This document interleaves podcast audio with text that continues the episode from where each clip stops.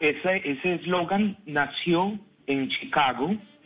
Yo he intentado por todos los lados. Al principio tengo una historia muy larga. Antes de Alzate es muy fácil contarla. Llega el éxito, fácil contarla con, con respecto a que lleva una, lleva una línea hacia el éxito, ¿cierto? Pero de esa línea hacia atrás, de ese momento donde nace maldita traición y llega el éxito, de esa, de esa línea que va solo hacia el éxito, eh, hacia atrás hay puros intentos fallidos. Eh, intentar grabar aquí, buscar la fórmula aquí, que el concepto aquí, que venga aquí a esta emisora, que venga donde este empresario. Y uno de esos, que hoy en día somos muy buenos amigos, hemos hecho los dos últimos en vivos que hemos hecho en medio de la pandemia, los he hecho con mi amigo Mike. Eh, él fue el que me invitó a su estudio casero en ese momento, que ya no, ya él es uno de los más grandes aquí en Estados Unidos, él también ha crecido, pero en ese momento era un estudio casero y me invitó a grabar mis primeras canciones.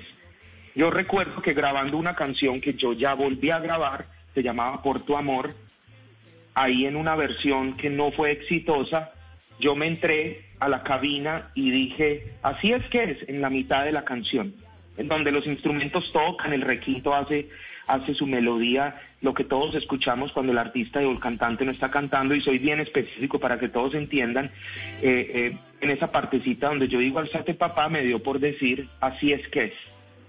Terminó la canción, me voy en la cabina, él me sirve un whiskycito para celebrar y la escuchamos, la escuchamos una y otra vez y él me dice, oíste, alzate, esto le hace falta como algo, como al arroz caliente la salsa de tomate ese arroz que acaba de hacer la mamá, que uno le echa, unos le echan limón, otros salsa de tomate.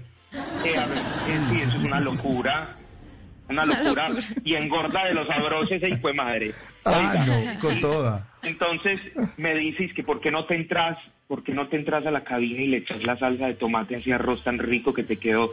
Y yo lo miro y yo, este huevón. Ay, qué pena. Se me salió. Entonces, entonces me, me entro, el pitico llegó tarde. Oiga, y, y me entro yo a la cabina, me entro yo a la cabina y agarro yo mi, mi whiskycito, vuelvo a escuchar la canción, arreglo unas partecitas y en ese momento digo, así es que es, alzate, pa, pa. Y me mira ese hombre como si, Dios mío, no, desde ahí, desde ahí que eso fue, les, les digo que eso fue hace más de 15 años.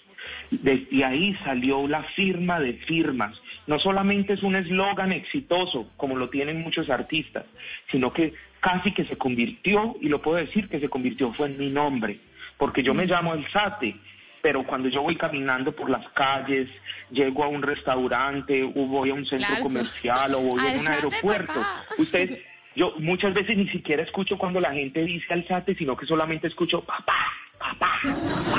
Solamente escucho eso.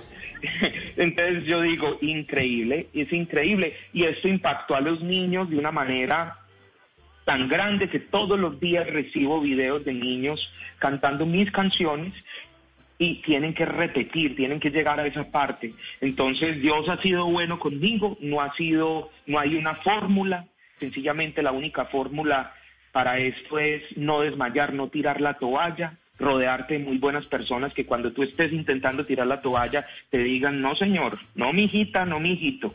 Claro. Hay que continuar.